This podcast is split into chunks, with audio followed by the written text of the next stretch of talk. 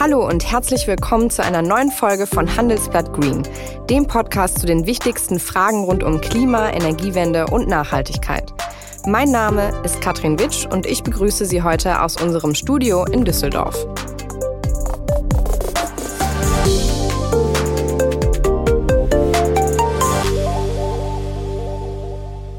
Am Samstag ist es wieder soweit. Dann gehen auf der ganzen Welt für eine Stunde die Lichter aus.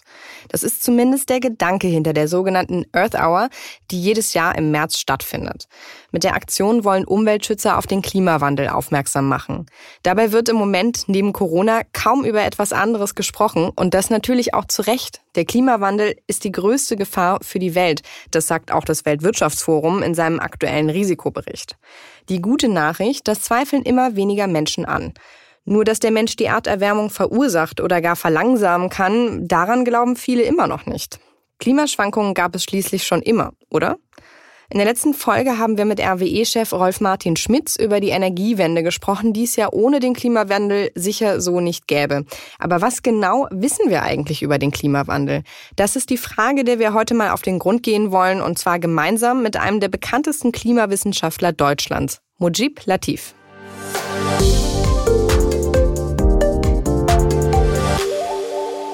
Herr Latif, Sie leiten ja die Abteilung Maritime Meteorologie am Helmholtz-Zentrum für Ozeanforschung in Kiel. Sie sind Präsident der Expertenorganisation Club of Rome in Deutschland und Sie haben zahlreiche Bücher über den Klimawandel geschrieben.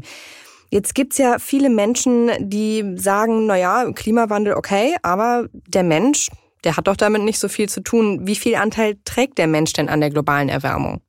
Naja, also das hängt natürlich von dem Zeitraum ab, den man betrachtet. Äh, wenn wir die letzten Jahrzehnte betrachten, sagen wir mal die letzten 40 Jahre, dann kann man tatsächlich sagen, dass der Mensch äh, praktisch der alleinige Verursacher dieser Erwärmung ist. Äh, davor gab es auch sehr starke natürliche Schwankungen, aber jetzt hat der Mensch sozusagen das Regiment übernommen. Wie hat der Mensch das denn gemacht? Ja, also durch den Ausstoß sogenannter Treibhausgase, vielleicht darf ich noch mal kurz erklären, diese Treibhausgase, wie zum Beispiel Kohlendioxid, also CO2, die sind ja auch auf natürlichem Wege in der Erdatmosphäre und die sorgen dafür, dass es überhaupt äh, so mild auf dem Planeten Erde ist. Äh, aber es sind sogenannte Spurengase, das heißt, sie tragen nur einen Bruchteil eines Prozent zur Erdatmosphäre bei, aber sie haben eben doch eine extrem große Wirkung. Und äh, das weiß man schon seit über 100 Jahren. Äh, und wenn man jetzt anfängt, den Gehalt dieser Spurengase, dieser Treibhausgase in der Atmosphäre zu erhöhen, äh, dann verstärken wir diese erwärmende Wirkung der Treibhausgase und deswegen sprechen wir dann eben auch äh, von dem verstärkten Treibhauseffekt, weil der natürliche Effekt da heißt Treibhauseffekt und wir sind dabei, diesen Treibhauseffekt zu verstärken und das sehen wir in Form der globalen Erwärmung. Das heißt, besonders CO2 wird ja auch im Rahmen der Industrie oder seit der Industrialisierung eigentlich ausgestoßen. Das heißt, ist das so der Anfang, wo Sie sagen, stimmt, ja, hier wird äh, ein sehr starker Anstieg äh, gesehen und seit da an geht es immer weiter, immer schneller hoch? Ja, genau, das sehen wir. Äh, natürlich hat die CO2-Konzentration der Atmosphäre auch immer geschwankt, äh, auch im Rhythmus der Eiszeiten und der Warmzeiten. Aber was wir heute haben, das ist äh, wirklich für die letzten Millionen von Jahren wirklich einmalig. Also seit Beginn der Industrialisierung ist der CO2-Gehalt der Luft wirklich in die Höhe geschossen, äh, ist äh, buchstäblich durch die Decke geschossen und eigentlich müssten jetzt schon die Alarmglocken schrillen. Aber das Problem ist eben die Abstraktheit des Problems Problems, denn Gase können wir nicht sehen und CO2 eben auch nicht. Und ich glaube, die Menschheit würde ganz anders mit dem Problem umgehen, wenn sich der Himmel so hässlich bräunlich einfärben würde. Dann wüssten die Menschen, dass tatsächlich äh, da gerade etwas äh, wirklich Unglaubliches passiert, was man besser nicht immer weiter äh, betreiben sollte. Denken Sie auch manchmal darüber nach, wie wäre es, wenn ich mein Geld nachhaltiger und ökologischer anlegen würde? Würde ich damit eine genauso gute Rendite erzielen? Wenn ja, wie genau stelle ich mein Unternehmen dann nachhaltig auf und worauf muss ich bei der Finanzierung achten? Ich bin Philipp Gistakis und ich bin Chef Anlagestrategie bei der Hypo Vereinsbank. Wenn Sie sich auch genau das fragen, dann gibt es am 15. April ein ganz besonderes Event für Sie, das Hypo Vereinsbank Nachhaltigkeitsforum. Natürlich online und mit umweltengagierten Gästen wie dem Weltumsegler Boris Herrmann und dem Ex-Skirennfahrer Felix Neureuter. Dazu Finanzexperten wie die Energieökonomik Prof. Dr. Claudia Kempfert, dem Vorstandsvorsitzenden der Hypo Vereinsbank Dr. Michael Diederich und natürlich unseren Spezialisten für Sustainable Finance. Also melden Sie sich gerne an. Das geht mit wenigen Klicks unter hvb.de oder gleich hier in den Show Notes. Wir freuen uns auf Sie. Seien Sie dabei am 15. April.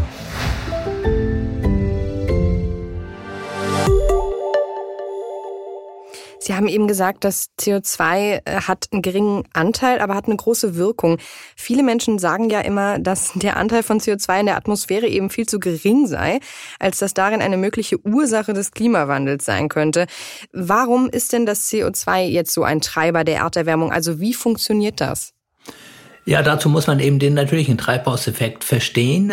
Äh, also diese Gase äh, wie CO2, aber auch Wasserdampf äh, vor allen Dingen oder auch Methan wird ja auch oft diskutiert die übernehmen gewissermaßen die Rolle des Glases in einem Treibhaus. Wir alle wissen ja, wie so ein Treibhaus funktioniert. Die Sonne kann durchscheinen, das wird zu einer Erwärmung, aber die Wärme kann nicht äh, durch das Glas hindurch.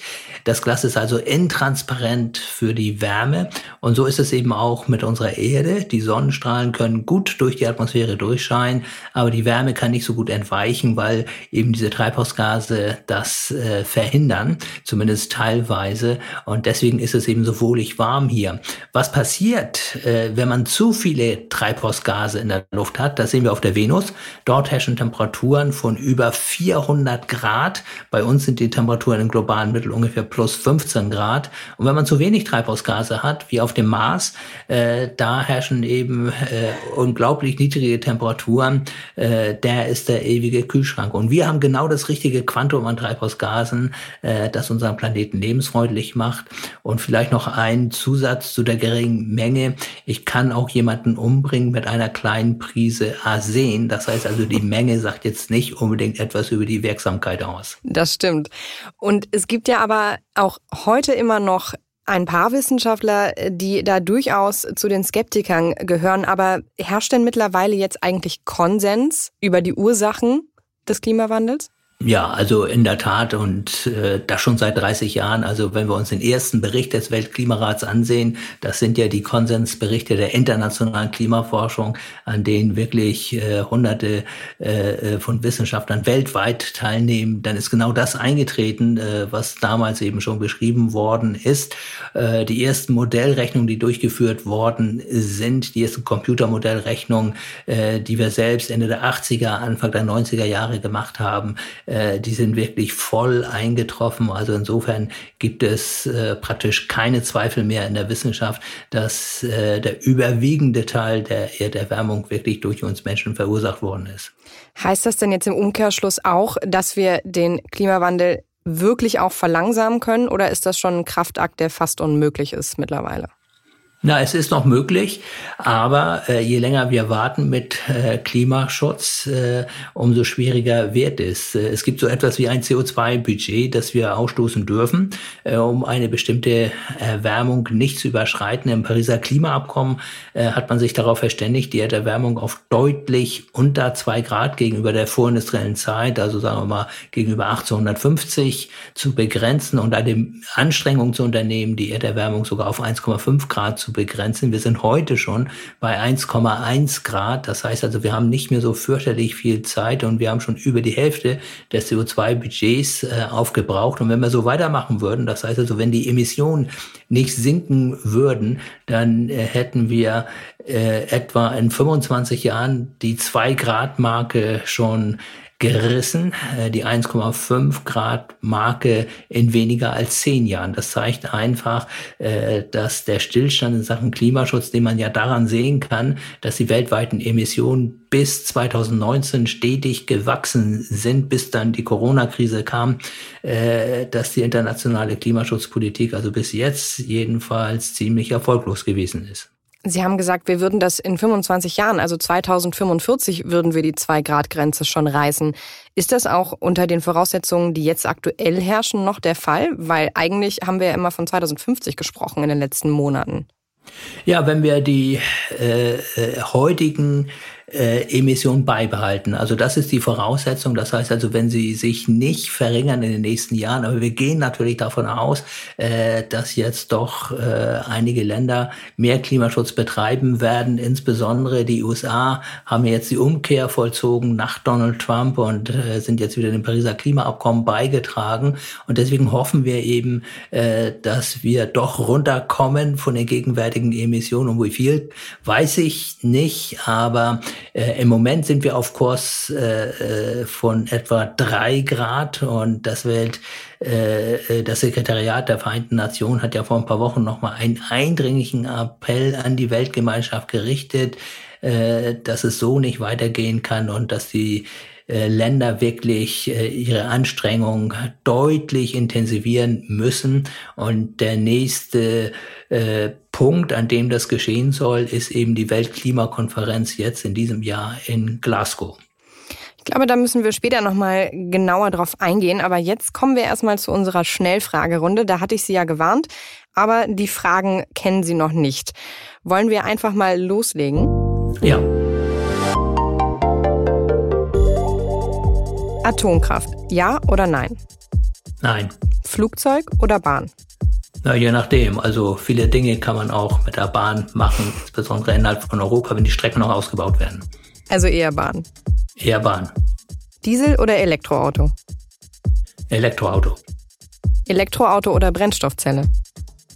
Elektroauto, weil Brennstoffzelle geht über Wasserstoff, der muss erzeugt werden und verbraucht unheimlich viel Energie. Global oder regional? Global. Sommer oder Winter? Ich liebe den Sommer, aber darf auch nicht zu warm werden.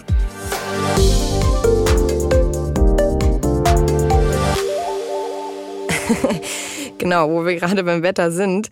Da wollte ich nämlich auch nochmal nachfragen. Wir haben ja immer wieder das Thema, auch vor allem in den letzten zwei Jahren, jeder Hitzerekord und jeder Dürremonat, vor allem in Deutschland, wird neuerdings ja direkt dem Klimawandel zugeschrieben.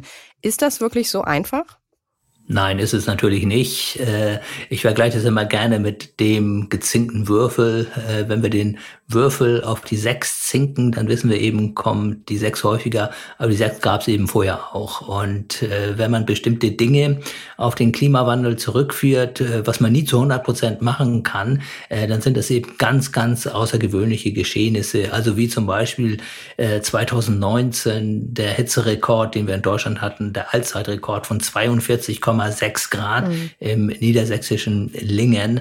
Ja, da kann man dann die Wahrscheinlichkeit ausrechnen, äh, wie hoch wäre die gewesen ohne die Erderwärmung und dann kriegt man eben beliebig kleine Wahrscheinlichkeiten und deswegen kann man dann sagen, dass zu über 95 Prozent beispielsweise dieser Hitzrekord doch schon auf die Erderwärmung zurückzuführen ist. Das gleiche kann man auch machen für extreme Dürreperioden. Ich möchte nur ein Beispiel nennen. Ich sitze heute in Hamburg äh, im Homeoffice und spreche mit ihnen. Und äh, in Hamburg hat das äh, beispielsweise vor den 1990er Jahren also keine Hitzewellen gegeben, die mindestens 14 Tage angehalten haben und bei denen im Mittel die Höchsttemperatur 30 Grad gewesen ist. Ja, das gab es einfach nicht. Das heißt, wir haben völlig neue Phänomene und da kann man dann eben schon sagen, äh, das kann man eigentlich nur noch über die Erderwärmung erklären. Also ist die Antwort tatsächlich in vielen Fällen mittlerweile ja, aber man kann es nicht per se voraussetzen. Ja, genau. Ich meine, in der Wissenschaft gibt es nie hundertprozentige Sicherheit, aber äh, mit an Sicherheit grenzender Wahrscheinlichkeit kann man natürlich einige Dinge schon der Erderwärmung zuordnen, aber halt nicht jedes Ereignis. Also Extremwetter hat es auch vorher gegeben und wird es immer geben. Äh, und deswegen muss man höllisch aufpassen, äh, dass man hier nicht irgendwie in eine Routine verfällt äh, und äh, jeden Sturm beispielsweise auf die Erderwärmung zurückführt. Apropos Extremwetter, wir haben ja auch das genaue Gegenteil. Wenn zum Beispiel Kältewellen wie jetzt im Februar kommen, dann heißt es ja wirklich äh, aus vielen Ecken auch immer noch, äh, ja, das kann ja dann keinen Klimawandel geben, wenn es jetzt noch so kalt wird. Vielleicht können Sie das auch noch mal kurz erklären. Ja, das kann man eben auch wunderbar mit dem gezinkten Würfel erklären, denn äh, ab und zu, selbst wenn der Würfel auf die sechs gezinkt ist, kommt natürlich auch nochmal die Eins, ja, und das ist dann halt die Eins. Äh, und insofern ist das völlig normal und das ist in einem coaching System äh, wie äh, der Atmosphäre halt so. Äh, da gibt's ein gewisses Maß an Unberechenbarkeit und das wird natürlich auch immer bleiben. Sie haben eben bei der Schnellfragerunde gesagt, bei global oder regional global. Warum? Naja, weil das Klimaproblem ist nur global zu lösen. Also ich möchte mal ein Beispiel nennen. Deutschland hat einen Anteil äh, an der äh, an den weltweiten Treibhausgasemissionen von zwei Prozent. Äh, das heißt also, wenn Deutschland keine Treibhausgase ausstoßen würde, blieben immer noch 98 Prozent übrig. Und das Problem ist einfach, dass CO2, egal wo es entsteht, wo es in die Atmosphäre kommt, eine so lange Verweildauer in der Luft hat, dass es sich immer verteilen kann. Und deswegen ist es völlig egal, wo es rauskommt, ob es nun in China rauskommt, in Deutschland oder aber in den USA beispielsweise. Es betrifft uns alle. Deswegen kann man das Klima nicht national schützen. Aber ich möchte auch sagen, dass wir natürlich nur zwei Prozent äh, der weltweiten Emissionen ausmachen, aber nur ein Prozent der Weltbevölkerung haben. Das heißt also, wir entlassen überproportional viele Treibhausgase in die Atmosphäre und das ist natürlich etwas, äh, was uns andere Länder gerade auf den internationalen Konferenzen dann auch aufs Brot schmieren. Jetzt haben Sie mir meine nächste Frage ja glatt vorweggenommen. Sie haben es eben ja auch schon selber erwähnt, in den letzten zwei Jahren ist ja in Deutschland, Europa, aber auch weltweit tatsächlich viel Bewegung in das Thema gekommen durch Fridays for Future, durch politische Anstrengungen wie den Green Deal. Aber reicht das? Also alles das, was wir uns jetzt vorgenommen haben, bleiben wir mal in Europa. Sind das gute, ist das ein guter Plan? Reicht das aus, um den Klimawandel zu verlangsamen? Na, im Moment nicht. Äh, das muss man so deutlich sagen. Selbst in Deutschland äh, reicht es nicht aus. Also die EU hat ja jetzt äh, ihr Ziel verschärft. Das lautet jetzt 55 Prozent der Treibhausgase einsparen bis 2030 gegenüber 1990. Das war ja das Ziel, das Deutschland schon äh, beschlossen hatte. Und Deutschland muss jetzt natürlich nachlegen. Wenn die EU jetzt nachlegt äh, und Deutschland wirklich Vorreiter sein will, dann muss natürlich Deutschland jetzt von den 55, äh, sagen wir mal, mindestens auf 65 gehen, besser noch auf 70 Prozent. Wir stehen heute bei äh, etwas mehr als 40 Prozent Reduktion gegenüber 1990. Und in diesem Zusammenhang möchte ich schon sagen, Deutschland hätte noch viel, viel mehr machen können, hatte viel Glück durch die Wiedervereinigung beispielsweise. Und die 40 Prozent, äh, das war ja unser erklärtes, selbstgestecktes Ziel, hätten wir ohne Corona übrigens auch nicht erreicht. Das stimmt. Ähm, aber Trotzdem hat sich ja ein bisschen was getan. Das Thema ist definitiv mehr im Kopf der Menschen. Es ist in der Mitte der Aufmerksamkeit. Neben Corona wird viel auch über Klima gesprochen. Was hat sich denn eigentlich verändert oder was glauben Sie, warum das Thema jetzt langsam tatsächlich an Dringlichkeit gewinnt, auch ähm, bei anderen Ländern? Ja, es glaube ich, es sind zwei Dinge. Also auf der einen Seite äh, merken die Menschen einfach immer mehr, dass es äh, doch hin und wieder ziemlich ungemütlich wird. Ja, ich möchte an die Hitzewellen erinnern, an die Dürreperioden. Bei uns fängt der Wald an zu sterben, was für uns Wissenschaftler überhaupt keine Überraschung ist. Das haben wir schon seit Jahrzehnten gesagt, dass sich bestimmte Ökosysteme nicht an schnelle Klimaänderungen werden anpassen können und die Wälder gehören eben dazu, wie zum Beispiel auch äh, die Korallenriffe, die eben auch extrem leiden. Äh, und äh, äh, dann gibt's auch Starkregen Ereignisse äh, in einer Art und Weise, die wir vorher nicht hatten. Wir alle kennen die Bilder, wo auf einmal Bäche über die Ufer treten, die noch nie über die Ufer getreten sind. Das heißt, die Menschen spüren schon tatsächlich, äh, dass sich etwas verändert. Das ist das eine. Und das andere äh, ist etwas, was äh, in der Wirtschaft äh, letzten Endes auch äh, immer mehr zu Verwerfungen führt. Lieferketten werden unterbrochen durch Extremwetterlagen. Und natürlich haben wir jetzt vieles vergessen äh, infolge der Berichterstattung über Corona. Aber wenn wir uns erinnern, Anfang 2020 Weltwirtschaftsforum in Davos, da war das Thema Klima das äh, alles überstrahlende Thema. Das heißt, die Wirtschaft hat das auch längst kapiert. Und äh, noch eins, was die Wirtschaft natürlich im Moment äh, schon in Richtung Klimaschutz treibt, das ist der CO2-Preis. Also ich meine jetzt gar nicht den deutschen CO2-Preis, mhm. der ja erst ab 2021, also ab diesem Jahr gilt und natürlich auch schon äh, eine Wirkung hat, aber ich meine den Preis im Rahmen des europäischen Emissionshandels. Und die Energiewirtschaft, die war schon im Rahmen dieses Emissionshandels mit einbezogen. Und dieser Preis pro CO2-Tonne, äh, der ist extrem in die Höhe geschnellt. Äh, da dümpelte immer so bei fünf Euro vor sich hin und vor zwei Jahren fing er dann an anzuziehen und heute ist das schon bei 40 Euro. Das heißt, es kostet richtig Geld, wenn man CO2 ausstößt und deswegen ist eben auch die Kohle so auf dem Rückzug und die Energieversorger versuchen jetzt sogar modernste Kohlekraftwerke irgendwie loszuwerden in der Hoffnung, dass sie jetzt vielleicht noch ein paar Ausgleichszahlungen bekommen. Aber 40 Euro sagen ja eigentlich die meisten, ist ja noch viel zu wenig, oder? Ja, das ist zu wenig. Aber äh, das ist offensichtlich schon so viel, dass es eine Lenkungswirkung entfaltet. Und in der Tat, äh, nach Berechnungen des Umweltbundesamtes, äh, müsste der CO2-Preis also deutlich über 100 Euro pro Tonne CO2 liegen. Aber eins ist sicher und äh, das nehmen eben die Börsen vorweg. Und deswegen ist eben der äh, Preis im Rahmen des europäischen Emissionshandels äh, äh, so in die Höhe geschnellt. Äh, äh, es wird weitergehen mit dem CO2-Preis. Er wird weiter steigen und die Wirtschaft hat es endlich kapiert, muss ich sagen, dass es kein Zurück mehr gibt. Und das gibt mir irgendwo auch ein bisschen Hoffnung, äh, dass es dann vielleicht doch schneller geht, als es im Moment aussieht.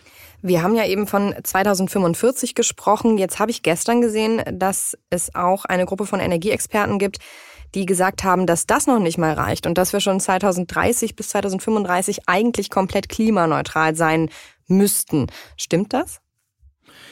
Ja, also äh, Deutschland könnte das äh, schon schaffen. Ich denke, 2035 könnte Deutschland durchaus äh, klimaneutral sein. Weltweit wäre es zu wünschen, aber man muss natürlich auch ein bisschen den Realitätssinn an den Tag legen. Aber ich will noch mal erklären, warum das eigentlich so ist, warum wir mhm. eigentlich doch vielleicht schneller sein müssten, als man es äh, noch vielleicht vor 10 oder 20 Jahren gedacht hat. Man muss ja sehen, das Pariser Klimaabkommen ist auch schon ein paar Jahre her, 2015. Sieht einfach daran, äh, dass sich bestimmte Dinge doch extrem beschleunigt haben, zum Beispiel die Eisschmelze in Grönland oder auch in der Antarktis. Äh, und äh, da lauern die berühmten Kipppunkte. Das heißt also, dass man vielleicht doch einen Meeresspiegelanstieg haben könnte, äh, der dann deutlich schneller vonstatten geht, als man es bisher geglaubt hat. Die sogenannten Kipppunkte, die Sie gerade erwähnt haben, sind ja gefährliche Schwellenwerte, bei denen es ja heißt, dass eine Verlangsamung des Klimawandels, wenn die erstmal überschritten sind, nahezu unmöglich ist.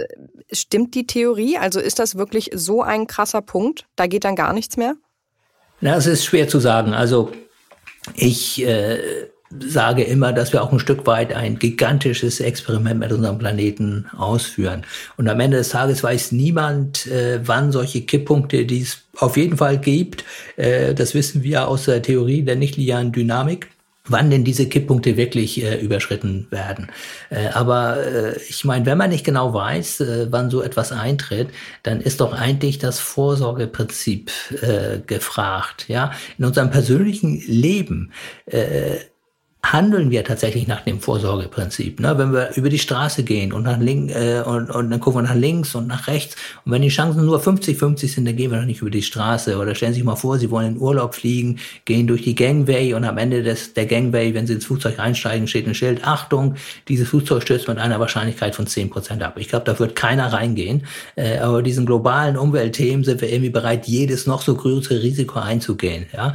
Und wichtig in diesem Zusammenhang ist einfach, man kann mit der Natur nicht verhandeln. Man kann mit der Natur keine Kompromisse schließen. Wir sehen es gerade bei Corona äh, und äh, das gilt natürlich auch für das Klima. Das sind ganz einfache physikalische Zusammenhänge und äh, wir haben es in der Hand, äh, die Erderwärmung zu begrenzen äh, und dann, wenn wir wirklich unter 1,5 Grad bleiben sollten, gehen wir nach dem Stand des heutigen Wissens davon aus, dass wir eben diese Kipppunkte nicht erreichen werden. Vielleicht liegt die Risikobereitschaft bei den Kipppunkten auch daran, dass viele davon ja tatsächlich sehr weit weg sind, zumindest für uns Deutsche und für uns Europäer. Die sind dann in Indien, in Brasilien oder in Sibirien. Aber vielleicht können wir das mal ein bisschen greifbarer machen. Was sind denn eigentlich Auswirkungen, die wir direkt auch in Deutschland und Europa zu spüren bekommen, wenn wir das nicht schaffen? Ja, also äh, bevor ich das beantworte, äh, möchte ich noch etwas allgemeiner auf diese Frage antworten. Selbst wenn Dinge in Indien passieren, selbst wenn Dinge weit weg passieren, heißt es ja nicht, dass sie uns nicht betreffen. Ja, ich, ich möchte an, an Flüchtlingsströme erinnern, wenn beispielsweise der Meeresspiegel doch dramatisch schnell ansteigen sollte in den nächsten Jahrzehnten. Ich möchte an die sich verändernden äh, ökonomischen Bedingungen erinnern, an die Veränderung der Sicherheitslage. Also niemand darf glauben, dass wenn die Dinge woanders passieren, dass man davon irgendwie äh, nicht betroffen ist. Also das ist wirklich ein Trugschluss und insofern müssen die Dinge gar nicht vor Ort äh, passieren. Aber was eben äh, auch in Deutschland äh, eine Rolle spielen würde, wäre natürlich auch der Meeresspiegel anstieg. Ich meine, der steigt ja auch bei uns. Das ist ja jetzt nicht nur äh, irgendwie in, in, in den Tropen, wo der Meeresspiegel steigt, wo die tiefliegenden Inseln sind, sondern es ist ja auch bei uns.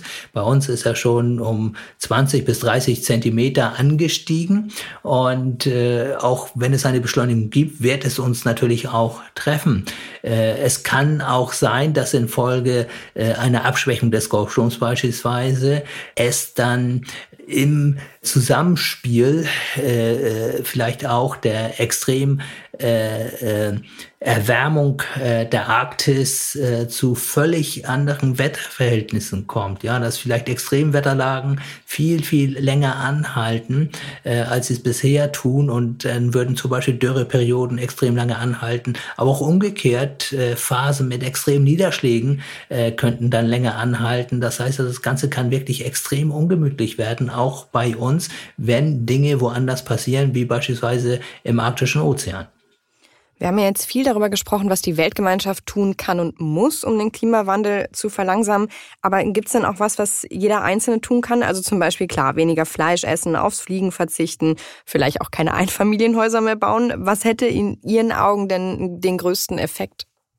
Naja, das Problem äh, ist natürlich ein Energieproblem. Äh, das muss man schon so deutlich sagen. Das Klimaproblem ist ein Energieproblem. Das heißt, wir müssen langfristig weg äh, von den fossilen Energien und äh, hoffentlich ohne Brückentechnologien, weil Brückentechnologien äh, verzögern immer die sogenannte Transformation der weltweiten äh, Energiesysteme. Wir haben wirklich keine Zeit mehr zu verlieren. Wir müssen spätestens 2050 äh, klimaneutral sein. Da haben wir jetzt keine Zeit mehr, eine neue Infrastruktur aufzubauen oder, oder jetzt irgendwie von Kohle auf Gas zu gehen. Äh, das, das, das würde alles viel zu lange dauern, sondern wir müssen jetzt dieses Leapfrogging machen, wie man sagt. Äh, wir müssen jetzt mal einen Schritt überspringen und direkt zu den erneuerbaren Energien gehen.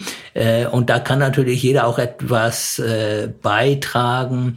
Äh, zum Beispiel, indem man den Energieanbieter wechselt. Ja, also viele haben noch ihre uralten äh, Stromverträge beispielsweise, äh, die kann man ändern mit einem Mausklick äh, und dann kann man selbst eine ganz eigene kleine Energiewende machen.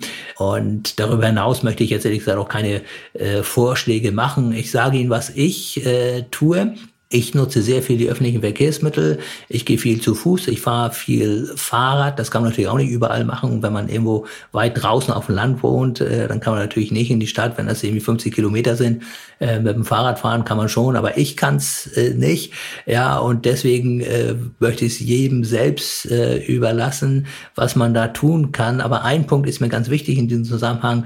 Das bringt ja auch Spaß. Äh, und zwar, das ist ja nicht Verzicht, sondern wenn wenn ich nicht mit dem Auto fahre, finde ich, habe ich schon mal gewonnen. Ja, weil ich muss irgendwie keinen Parkplatz suchen, ich stehe nicht im Stau und, und, und so weiter. Und ich finde, so unsere Denkart muss sich auch mal ein bisschen ändern. Oder wenn wir weniger Fleisch essen, äh, wird Ihnen jeder Arzt und jede Ärztin sagen, super, weniger tierische Fette, das kommt deiner Gesundheit zugute. Wenn man sich viel bewegt, also Fahrrad fährt oder zu Fuß geht, auch das kommt ja der Gesundheit äh, zugute. Also ich finde, wir müssen mal die positiven Seiten sehen. Wie toll wäre eine autofreie Stadt. Stellen Stellen Sie sich das mal vor. Ja, man hat auf einmal Platz, es ist nicht alles voll geparkt, es ist leise, es ist sauber. Ja, also ich glaube, wir müssen einfach so ein positives Zukunftsbild entwerfen, wie toll so eine andere Welt aussehen kann. Jetzt haben Sie viel gesagt, was Sie Positives machen äh, für sich selber, aber das passt eigentlich trotzdem ganz gut zu meiner letzten Frage, die da nämlich wäre, wann hatten Sie das letzte Mal denn ein schlechtes Gewissen der Umwelt gegenüber, also in Ihrem persönlichen Alltag? Ja, also ich habe äh, vor Corona natürlich pausenlos ein schlechtes Gewissen gehabt, da muss ich schon sagen, denn ich war ja sehr viel unterwegs und ich bin natürlich sehr viel von Ihren Kolleginnen und Kollegen gefragt worden, wie da meine persönliche CO2-Bilanz ist und die ist katastrophal gewesen, muss ich einfach sagen, äh, weil ich wurde ja sehr viel eingeladen, äh, medial, aber auch zu, zu internationalen äh, Wissenschaftskonferenzen und, und, und so weiter und äh, in, insofern ja, habe ich dann irgendwie immer gedacht, ich tue es für einen guten Zweck, aber vielleicht ist es auch so ein bisschen, dass man sich in die eigene Tasche lügt. Aber ich glaube, nach Corona äh, werde ich sicherlich weniger machen, weil ich habe gesehen, vieles geht eben auch, ohne dass man verreist. Das ist ja zumindest mal ein guter Vorsatz. Herr Latif, vielen, vielen Dank für das Gespräch. Schön, dass Sie dabei waren. Vielen Dank. Das war Handelsblatt Green für diese Woche. Und wenn Sie jetzt Fragen, Themen oder Anregungen für uns haben, schreiben Sie uns doch einfach eine Mail an green.handelsblatt.com. Und wenn Ihnen unsere Sendung gefällt, freuen wir uns natürlich über eine gute Bewertung in Ihrer Podcast-App. Bis zum nächsten Mal.